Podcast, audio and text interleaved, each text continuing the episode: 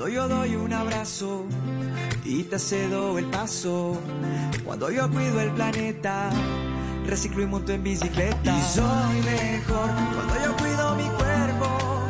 Cuando me reto a ser mi mejor versión. Con pasta soya me alimenta y tiene el mejor sabor. Con pasta soya, sabor y energía que te hacen mejor. Con pasta soya.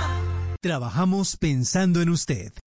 Análisis, realidad, información en El Radar. Los hechos más importantes de la semana analizados a fondo. El eco de los acontecimientos. Un recorrido por lo que dice la gente con Ricardo Ospina. Aquí comienza El Radar en Blue Radio, la nueva alternativa.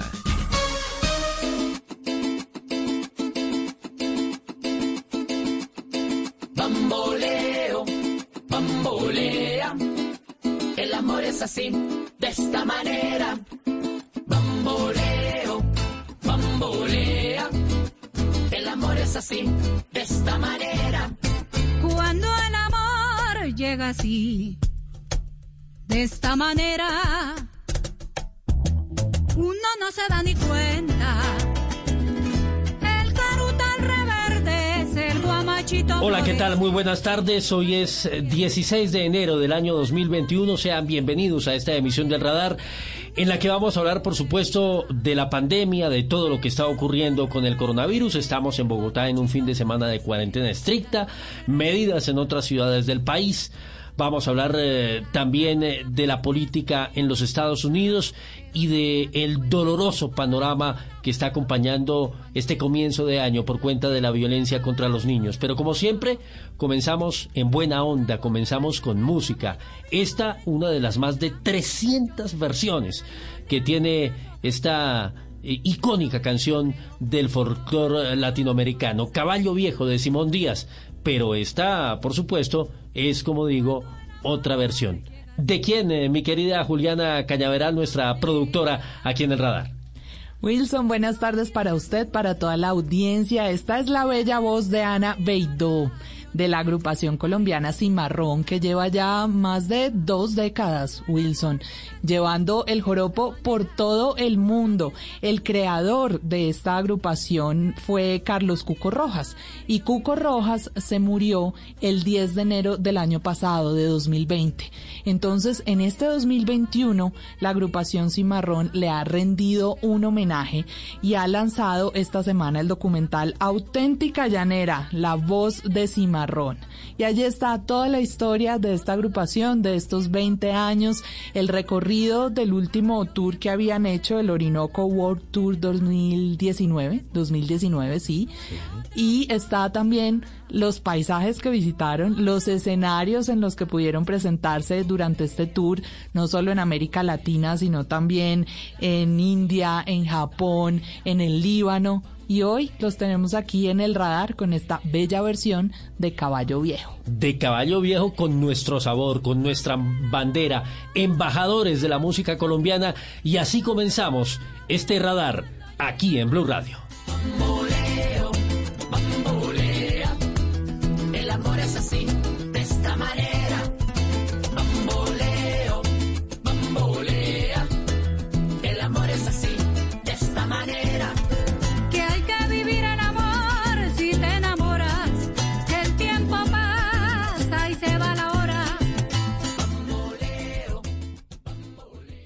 Usted está en El Radar en Blue Radio.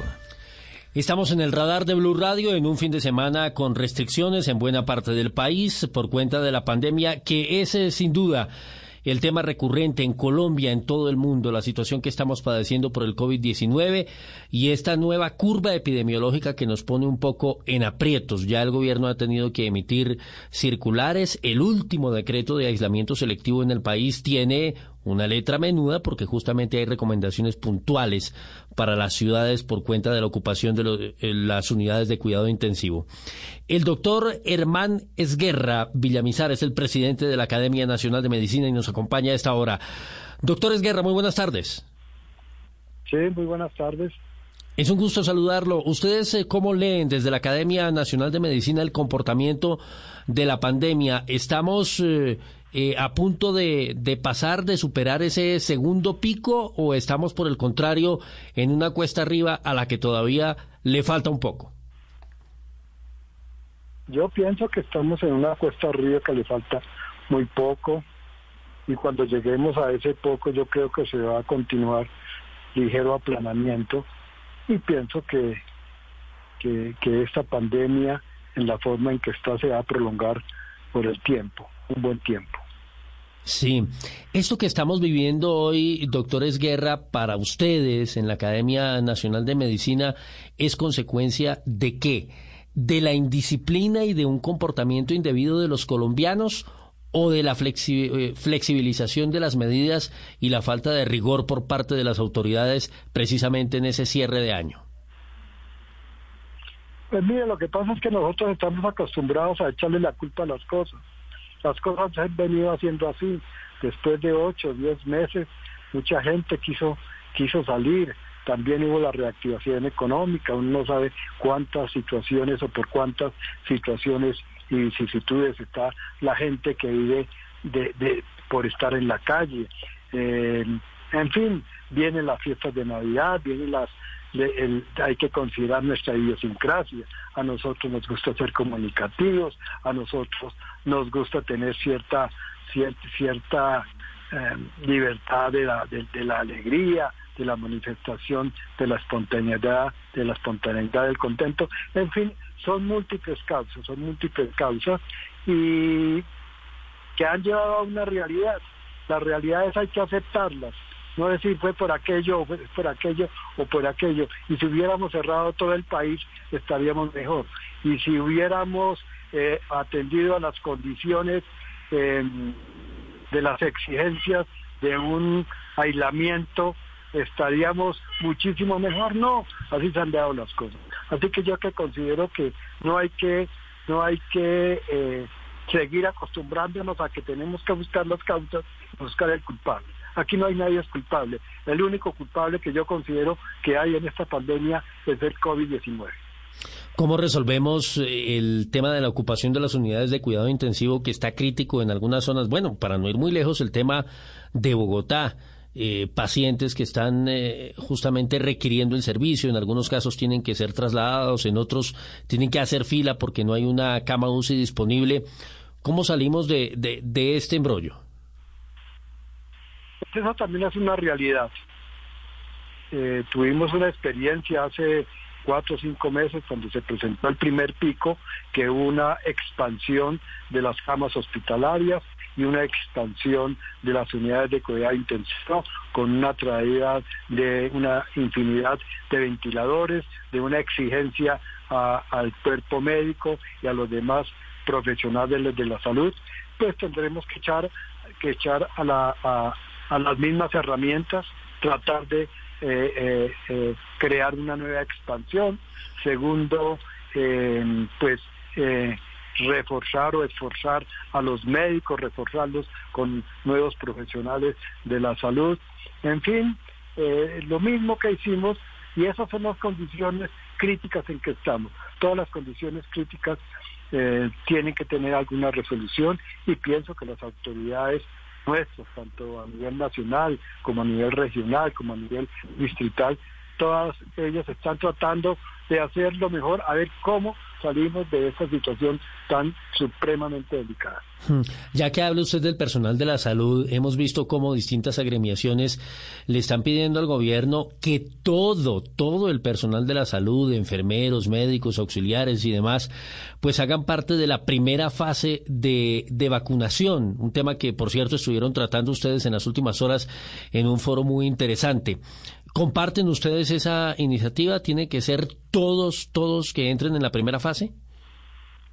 Pues esas son solicitudes que han hecho. Lo que pasa es que una cosa es que tenemos que tenemos que tener alguna organización acerca de un plan que viene siendo trazado con la, con la mejor de las intenciones.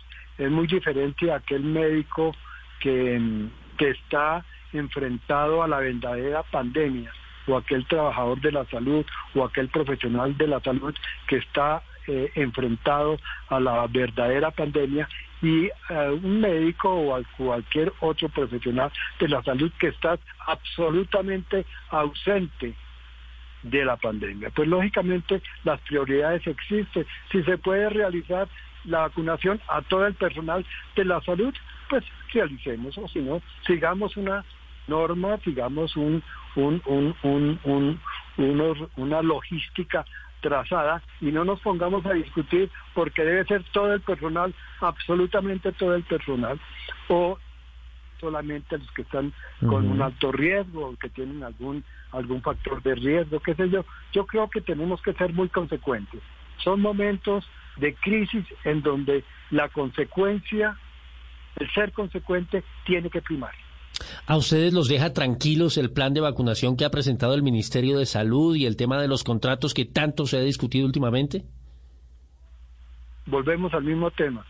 Nosotros nos ponemos a criticar los contratos y muchas veces de ellos no, eh, no, no, no conocemos los contratos. Necesariamente, lamentablemente, las multinacionales han puesto una serie de condiciones que muchas veces para poder tener accesibilidad o accesibilidad a esas vacunas había o hay que hay que aceptarlas. Tenemos nosotros en Colombia tenemos una experiencia de, la vacunación con el PAI que es eh, el plan de eh, de ampliación a la, a la, a la, a la vacunación, digamos así. Este plan que viene desde hace muchos años, en la cual se basa, en la cual se basa eh, la vacunación a todas las demás infecciones, a todos los demás requerimientos de, de, vacunación. Esto es una buena plataforma, digamos así, una buena experiencia. Ya le digo, es necesario planificar eso.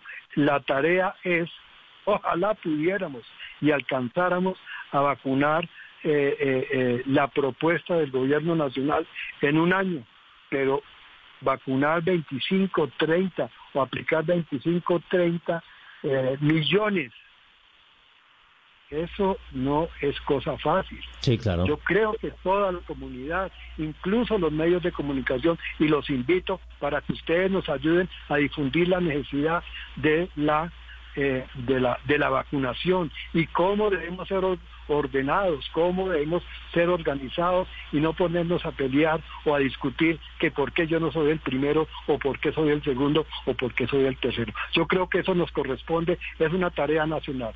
La crisis contra el coronavirus es un problema de carácter nacional y la solución tiene que ser también de carácter nacional y todos los nacionales y todos los colombianos, todos los médicos, todas las instituciones, todos los medios de comunicación tenemos que enfilarnos a participar, a colaborar y a construir ese plan de vacunación antes de destruirlo y antes de empezarlo, por las críticas que solemos hacer. Claro. Mire, una pregunta final, doctor Esguerra, agradeciéndole estos minutos con Blue Radio y con el radar.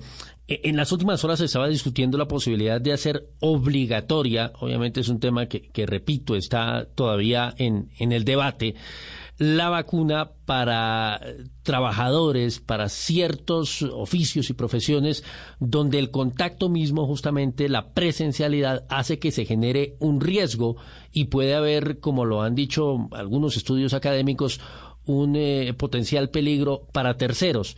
¿Ustedes comparten la idea de que haya obligatoriedad en algunos casos o en, o en todo caso, valga la redundancia, debe ser voluntario precisamente el acceso a la vacuna, que la misma gente decida si se la pone o no?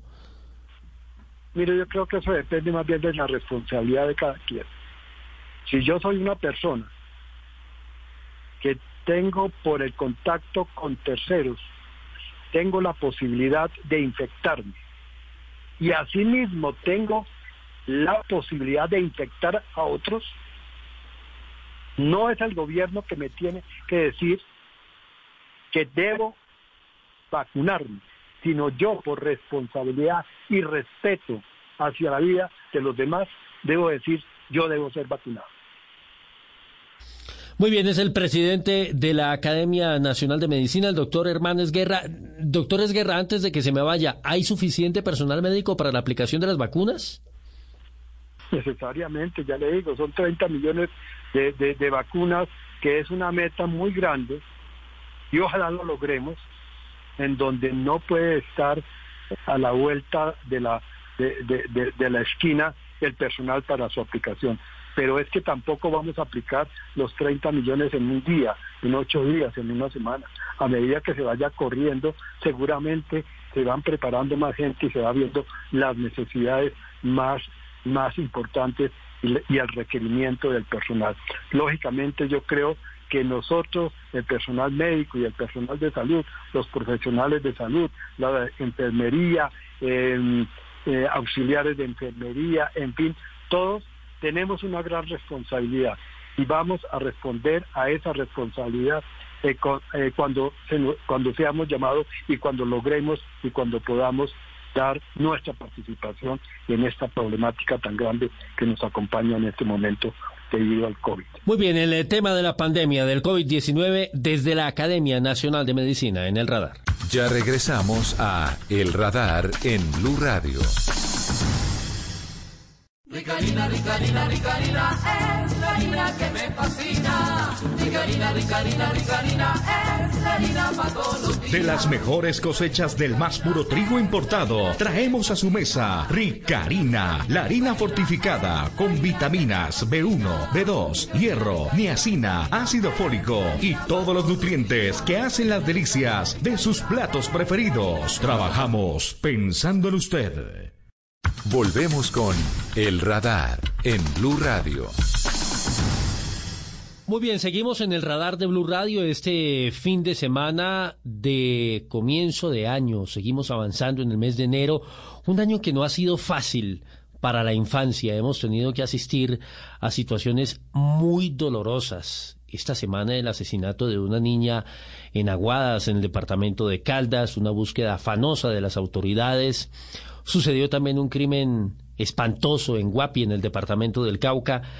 Y más recientemente se vino a llegar a una conclusión por parte de las autoridades en el caso de una jovencita de apenas 15 años que había desaparecido el 30 de noviembre. Su madre eh, fue protagonista de toda una odisea en su búsqueda, tratando de encontrar pistas y con eh, la certeza casi en el corazón de que el cuerpo que había aparecido en medicina legal el primero de diciembre era el de su hija, como efectivamente terminó confirmándose. Hemos invitado hoy a la doctora Lina Arbeláez, es la directora del Bienestar Familiar. Doctora Lina, buenas tardes. Wilson, buenas tardes a ti y a todos los oyentes del radar. ¿Qué es lo que nos está pasando? ¿Qué lectura hace el ICBF acerca de esta realidad tan dolorosa que nos sacude comenzando este 2021? Bueno, pues yo primero quiero, quiero decirte que, no creo que sea solamente eh, hechos absolutamente aberrantes y desafortunados en el año 2021. Creo que si uno hace un análisis de las vulneraciones a los derechos de los niños, niñas y adolescentes eh, de los últimos años, de hecho de los últimos cinco años o desde el año 2017, las cifras son escabrosas y es absolutamente eh, inaceptable y eso es en lo que van insistiendo el gobierno del presidente Duque, eh, porque no solo estamos vulnerando los derechos y las individualidades de quienes deberían ser preponderantes según la ley, eh, sino que también estamos haciendo un daño gigantesco a la sociedad en su conjunto. Eh, mire, si nosotros nos vamos a las estadísticas y vemos en el año 2017 a 2019, el ICBF abrió 68.037 procesos administrativos de restablecimiento de derechos. De esos, Wilson, violencia sexual son de 38.952. Eh, negligencia, por ejemplo, son 21.551, pero también hay violencia psicológica, violencia física, y ahí eso también tenemos que empezar a desagregarlo por, por sexo. vemos que eh, las, en, en, estas estadísticas que vemos de 2017 a 2019, el 30% de los afectados fueron niños, pero el 70% fueron niñas fueron mujeres. Estamos hablando de 47.739 mujeres, niñas menores de 18 años que han sido afectados, lo cual evidencia que hay una sociedad enferma, enferma que violenta y se ha acostumbrado a la vulneración de derechos contra los niños. Y vamos a las estadísticas del 2020. En, en las estadísticas preliminares que tenemos, eh, el año 2020 el ICBF abrió 21.519 procesos administrativos de restablecimiento de derechos, de los cuales por violencia sexual fueron 11.665. Entonces aquí lo que tenemos que buscar es acabar con esa cultura permisiva y endémica de violencia generalizada.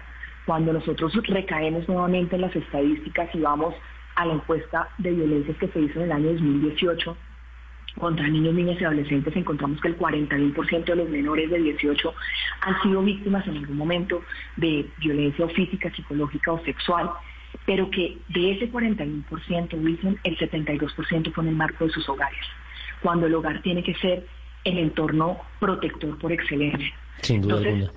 Tenemos que hacer un análisis como sociedad, tenemos que hacer un análisis como individuos, qué es lo que está pasando, que estamos generando una cultura de, de violencia sistémica y sistemática en contra de quienes representan la posibilidad de tener una humanidad totalmente distinta. Mire, ya que estamos hablando de, cifras, doctora Lina, mm, este año la Fiscalía ha reportado ocho casos concretos de feminicidio, pero eh, según algunas organizaciones estarían incluso llegando cerca de los 16. Eh, en el caso de, de las niñas, este año, ¿cuántos casos tienen ustedes reportados? Hacíamos referencia pues a unos que han sido eh, emblemáticos, muy recientes, que han estremecido al país, pero en esas cifras, comenzando este 2021, ¿qué datos tiene el ICBF? Nosotros tenemos que han sido eh, cuatro niñas, pero también que hay violencia eh, contra niños. Y tenemos dos niños en lo que va corrido el año para un total de seis casos de violencia que ha llegado al, desafortunadamente al homicidio de menores de 18 años.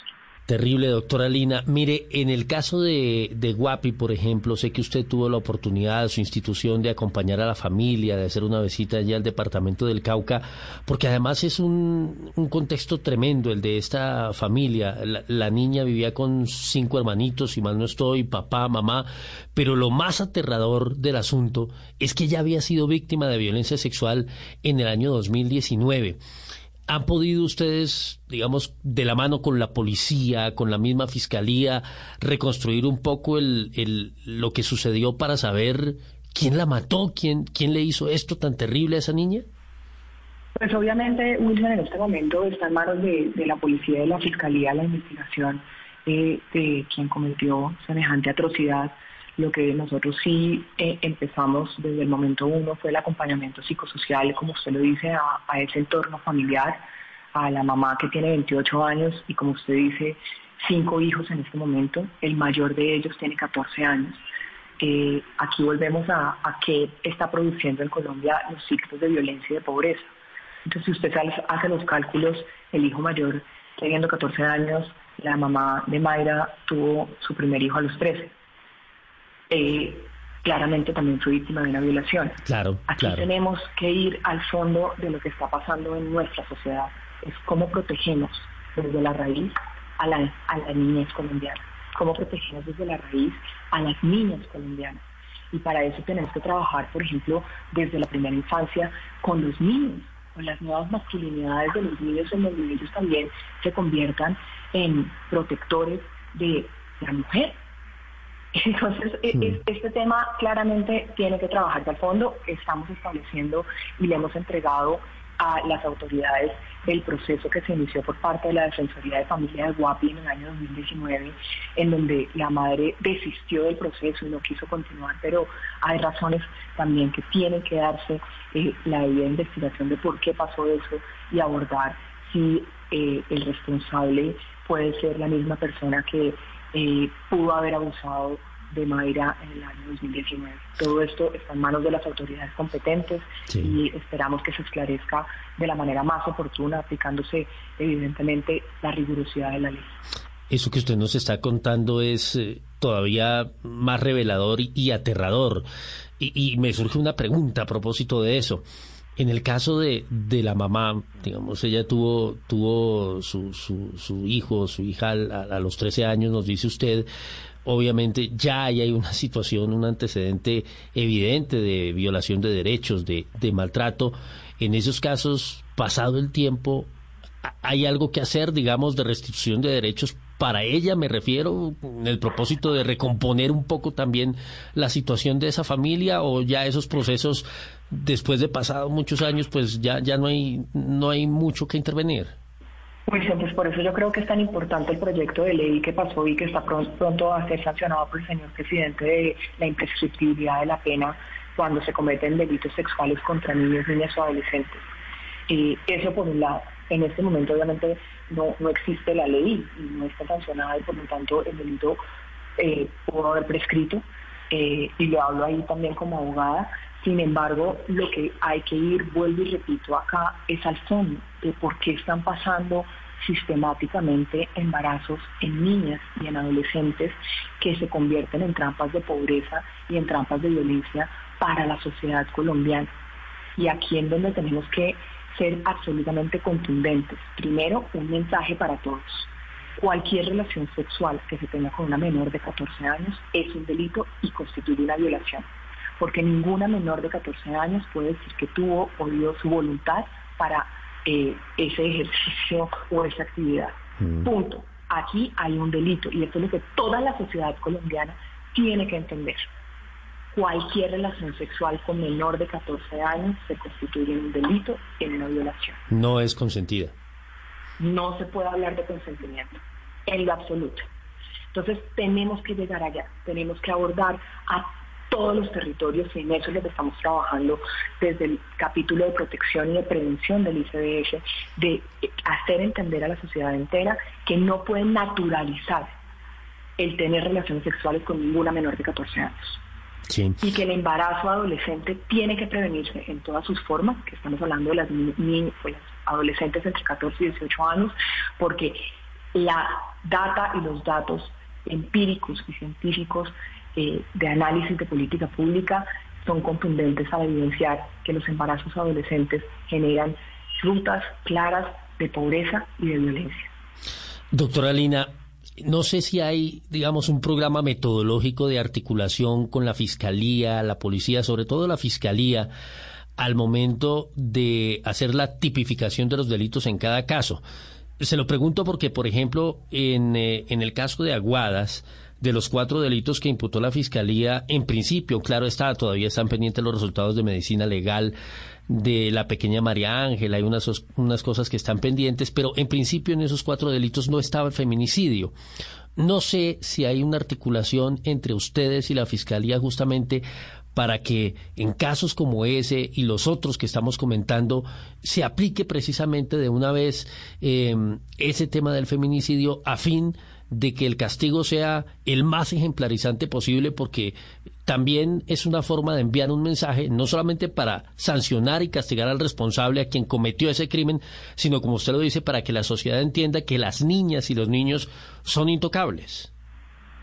Si hay una articulación, nosotros trabajamos de la, de la mano con la Fiscalía General de la Nación y con la Policía, eh, los defensores de familia, que son autoridades administrativas, pues entregan eh, los, los material probatorio que nosotros tengamos eh, a los que tengamos acceso o, más bien acompañamos, por ejemplo, cuando se hacen las entrevistas en caso de la violencia sexual eh, hacia niñas y, niños, eh, eh, quien acompaña y debe acompañar es el defensor de familia, eso garantiza el bienestar y la protección de la niñez, que es el capítulo en el que está parado el ICBF. A ver, yo repito y aquí creo que Wilson es necesario hacer esa claridad. El ICBF trabaja para amparar y proteger los derechos, para prevenir además que pasen vulneraciones pero una vez en materia investigativa, pues son las autoridades competentes quienes deben recoger ese material probatorio. Nosotros acompañamos desde nuestra función específica, que es seguir garantizando el bienestar y la protección de los niños, ya llegando cuando tenemos el material probatorio que se le hace llegar a la Fiscalía. Pues doctora Lina Arbeláez, directora del Bienestar Familiar, le agradezco mucho estos minutos con el radar de Blue Radio. Eh, quisiera que habláramos de, de algo más amable, de noticias más positivas, pero infortunadamente el año nos, nos agarra un poco de esta manera. Ojalá que en los meses por venir tengamos mejores noticias, que el panorama de derechos de nuestros niños y niñas en el país eh, mejore, porque pues realmente, digamos, si la sociedad no es capaz de protegerlos, difícil que un país tenga eh, progreso y tenga un, futuro como el que todos soñamos. Mil gracias. Sí, Wilson, solo para cerrar y para decirte, primero agradecerte, pero también mandar un mensaje contundente. Aquí hay un elemento de corresponsabilidad en el cuidado de, y la protección de los derechos de los niños. Somos las familias, la sociedad y el Estado quien debemos garantizar esa protección y acordarnos siempre que en un niño y una niña nace todos los días la esperanza de tener una humanidad distinta. Claro que sí. Elina Arbeláez, la directora del Bienestar Familiar en el radar de Blue Radio. Usted está en El Radar, en Blue Radio.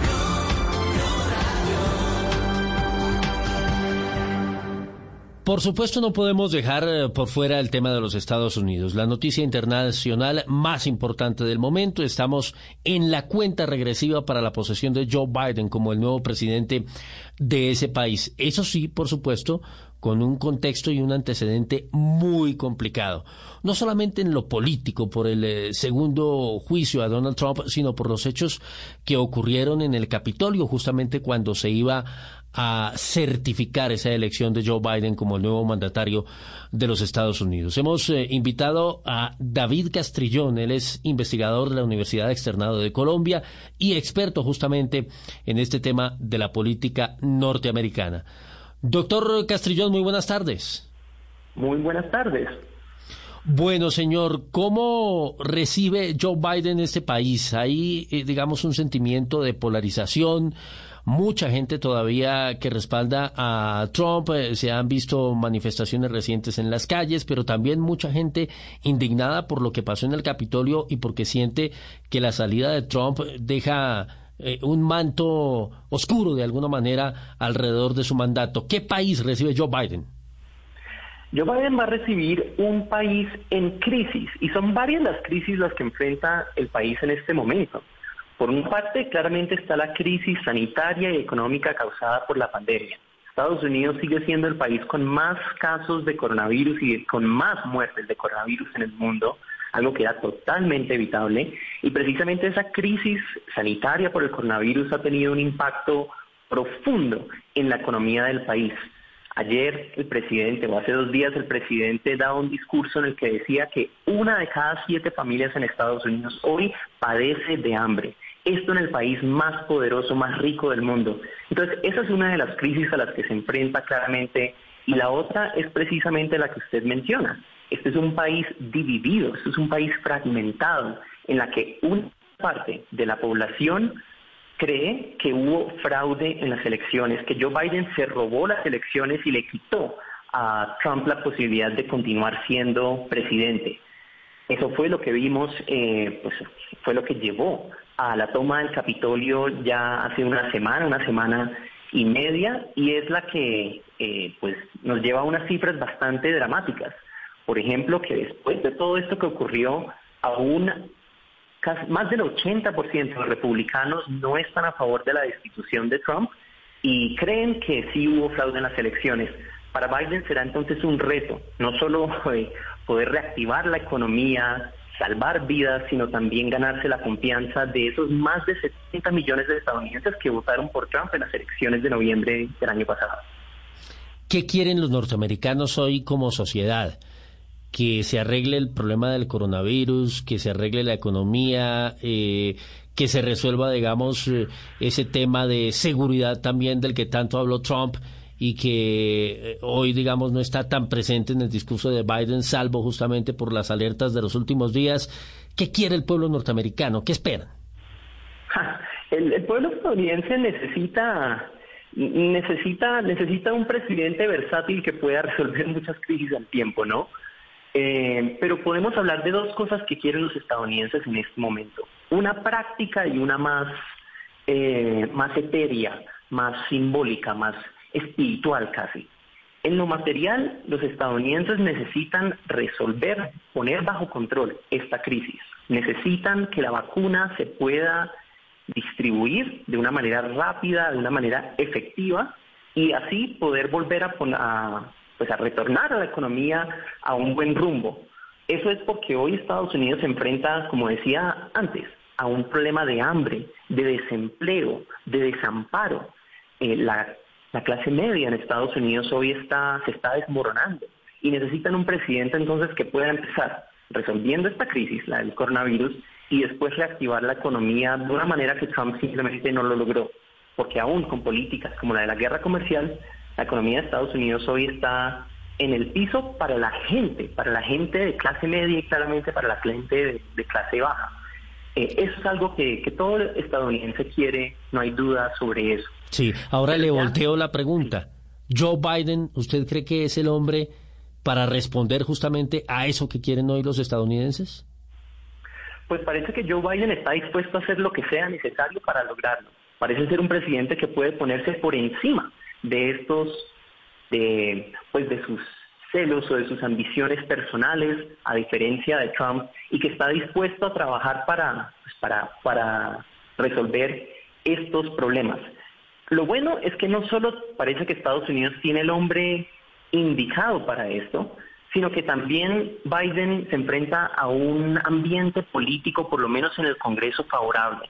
Eso es gracias a que los demócratas ganaron los dos escaños en Georgia para el Senado y con esto entonces tienen un control efectivo de la Cámara y el Senado. Con esta estructura, con esta combinación, Biden posiblemente va a poder pasar las medidas que cree necesarias, lo quieran o no los republicanos. Ahora, ¿será que le funciona? Dependerá mucho de cómo recibe estas medidas esos más de 70 millones de estadounidenses que votaron por Trump el año pasado. Doctor Castrillón, mire, por supuesto que Estados Unidos eh, eh, es, un país allí, Norteamérica, para muchos parece lejano, pero no. Por el contrario, digamos, es una de las grandes potencias del mundo y adicionalmente tiene una, un impacto tremendo lo que allí sucede para todos los países, para el mundo entero y ni qué decir de Colombia que depende en alianzas estratégicas de lucha antidrogas, también en la contribución de recursos, por supuesto, para resolver la pandemia y muchos otros temas eh, que pasan por la economía, que pasan por el medio ambiente, eh, por diferentes eh, ítems de la agenda gubernamental, pues eso, lo que ocurre allí tiene un impacto tremendo. ¿Qué le puede pasar a Colombia? ¿Qué puede ocurrir con nuestro país? ahora después del 20 de enero cuando asuma Biden en medio de estos retos y justamente con ese contexto que usted nos cuenta que está ocurriendo en territorio estadounidense? Esperamos dos cambios favorables y tal vez uno un poco doloroso para, para la administración Duque con Biden en la Casa Blanca. Por el lado del favorable, con Biden como presidente esperamos un retorno a la normalidad en la política exterior de Estados Unidos. Y ese retorno a la normalidad va a significar que va a haber una cierta eh, continuidad, una cierta estabilidad en los asuntos que pasan a nivel internacional. Vamos a pasar de esa era explosiva y, difícil de predecir de la era Trump a, una, a un ambiente más predecible, más amistoso. Eh, un, tal vez un, algo de lo que podríamos apuntar es, precisamente lo que ha pasado con el dólar, que ha vuelto a, unas, a unos valores, digamos, eh, estables, eh, y eso es gracias a, ese Biden eh, que es un presidente pues del status quo, del establishment. Eso va a ser favorable para Colombia y va a ser favorable para Colombia primero en lo que tiene que ver con el coronavirus. Con Biden como presidente, el mundo va a poder resolver este asunto de una manera conjunta. Eh, eso es algo positivo. Otro cambio positivo es que Biden ha prometido que va a trabajar con sus aliados y socios y acá, en América Latina, el socio más confiable para Estados Unidos, y lo han dicho tanto republicanos como demócratas, y ciertamente Biden lo ha dicho, su socio más confiable es Colombia. Nosotros de muchas maneras nos volveremos una piedra angular para la política exterior de, Estados Unidos en la región y eso pues nos va a traer mucha confianza, mucho respaldo para resolver todo tipo de asuntos, por ejemplo la situación en Venezuela. Pero también esperamos un cambio algo doloroso para este gobierno, y es que con los demócratas en el control, con control del Congreso, pues esperamos más críticas a lo que está, a la que ha sido la política de la administración Duque. sobre todo el ala más liberal del Partido Demócrata ya se ha pronunciado muchas veces sobre algunas decisiones que se han tomado en el país sobre la situación de los líderes de derechos humanos, sobre el cumplimiento o incumplimiento de los acuerdos de paz. Esperamos que el Congreso... Y no son muy amigos del glifosato, ¿no? Y no lo son. Se esperan unos cambios profundos en esa política antidroga y eso entonces seguramente tendrá que llevar a un reajuste por parte de esta administración. Le toca. Claro. Mire, vuelvo a Trump. ¿Tiene futuro el juicio político, el impeachment? En la política estadounidense todo puede pasar. Entonces, todavía hay tiempo para que Trump meta la pata, diga algo que lleve a un cambio. Pero hoy, como vemos el panorama, pasa el juicio al Senado. Y en el Senado, a diferencia de la Cámara, se necesita la aprobación de dos terceras partes de los miembros. Los demócratas controlan, controlan la mitad del Senado, la otra mitad la tienen los republicanos. Habrán 16, 17 votos republicanos a favor de juzgar al presidente. En este momento parece que no. Por mucho habrán tres, cuatro, cinco senadores republicanos que voten a favor de esto, pero les será costoso. Y es que esto es lo interesante. Cuando se han hecho eh, encuestas a estadounidenses, sobre todo a republicanos, apoyan o no eh, que se quite a Trump del poder, la gran mayoría de republicanos dicen no. Trump no debe ser removido de la Casa Blanca, si, de la presidencia. Eh, si algo, esto creará aún más polarización.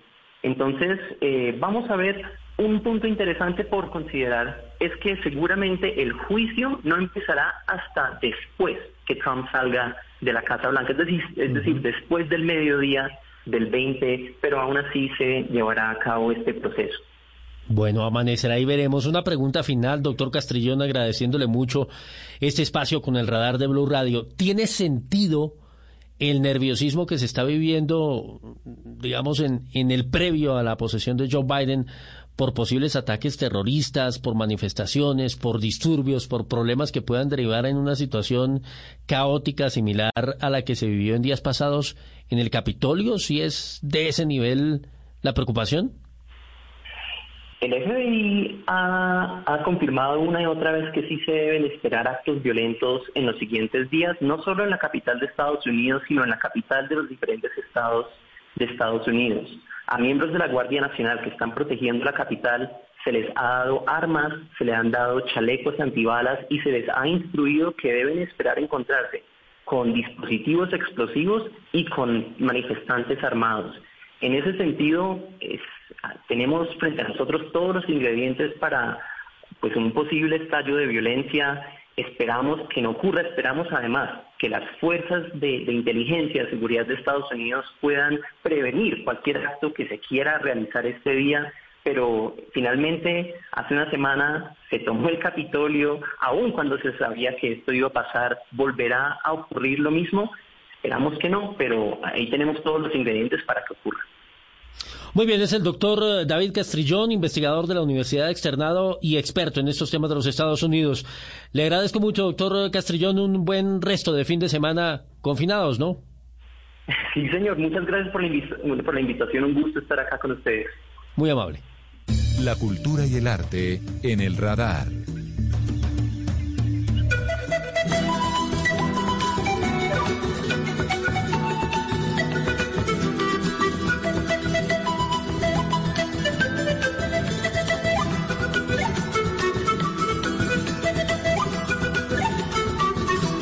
Bueno, Juliana me devolvió al colegio. Yo bailaba esto, estaba muy chiquito. ¿Con traje típico? Con traje típico. ¿Y era buen bailarín? Tocaba. Tocaba. Sí, porque eso era con la profesora importante. no, y entrenamiento para la adolescencia, en la que después eran otros ritmos, pero tocaba ser buen bailarín o no en la adolescencia. Pero sabe que extraño un poquito esto, era chévere. Después con el paso del tiempo uno dice, ay, yo me gozaba con el sombrero y la Anita y El bigote pintado. El bigote pintado. tiene su, su magia, su encanto. ¿Qué estamos escuchando, Juli? Estamos escuchando a un grupo que se llama Inca Huasi. Ellos son peruanos, son uno de los grupos de música tradicional andina más importantes del mundo. Y mire que el nombre de este grupo, Wilson, viene de un volcán que tenemos nosotros en la cordillera de los Andes si no estoy mal, entre Chile y Argentina. Entonces ellos decidieron tomar este nombre y darle el significado de poder, de energía, de naturaleza a todos sus sonidos. Y eso es lo que estamos escuchando. Ellos trabajan con una casa disquera que se llama Cusco Star Music, que son justamente los que se han dedicado a la música andina en el mundo. Simbólico y delicioso. Suena muy bien para este fin de semana, en el que por supuesto tenemos agenda cultural y comenzamos en Bucaramanga, donde se reactivan este fin de semana las actividades después de las fiestas de fin de año. En los parques vuelven los cuenteros del Instituto Municipal de Cultura y regresan los conciertos musicales, por supuesto, virtuales porque estamos en pandemia, los conciertos de la Wisdom Javier Rodríguez. Hola Wilson, buenas tardes. A partir de hoy, poco a poco, comienzan a volver las actividades lúdicas y culturales en Bucaramanga y Santander luego de las fiestas decembrinas. Por ejemplo, los cuenteros del Al Aire Libre, un proyecto que se viene ejecutando en esta región del país desde hace cinco años, regresan al Parque Santander. Van a tener obras para que los ciudadanos entiendan un poco más sobre el tema del autocuidado por el COVID-19 a través de historias y cuentos callejeros. También se tiene previsto que la Universidad Industrial de Santander mañana a partir de las 4 la tarde comienza la apertura de los conciertos virtuales en el auditorio Luisa Calvo, claro, de una manera virtual a través de las redes sociales de la institución educativa. Y poco a poco, a partir del mes de febrero, van a ser conciertos con un aforo mínimo del 20% en este centro cultural conocido como el Luisa Calvo de la UIS. Y ya se va a cumplir un año, lamentablemente, que no se tiene recrovía aquí en Bucaramanga por el tema de la pandemia. Esperemos que regrese pronto. Este fue un informe especial de las actividades culturales aquí de Bucaramanga y Santander para Blue Radio.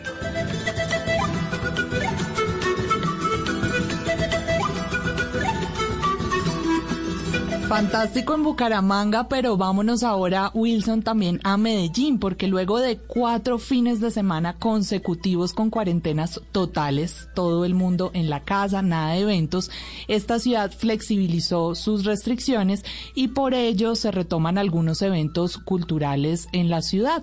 Eso sí, con todas las medidas necesarias. Sí, teatro de señas, monólogos con artistas representativos pero todo, todo con mucho cuidado, todo virtual.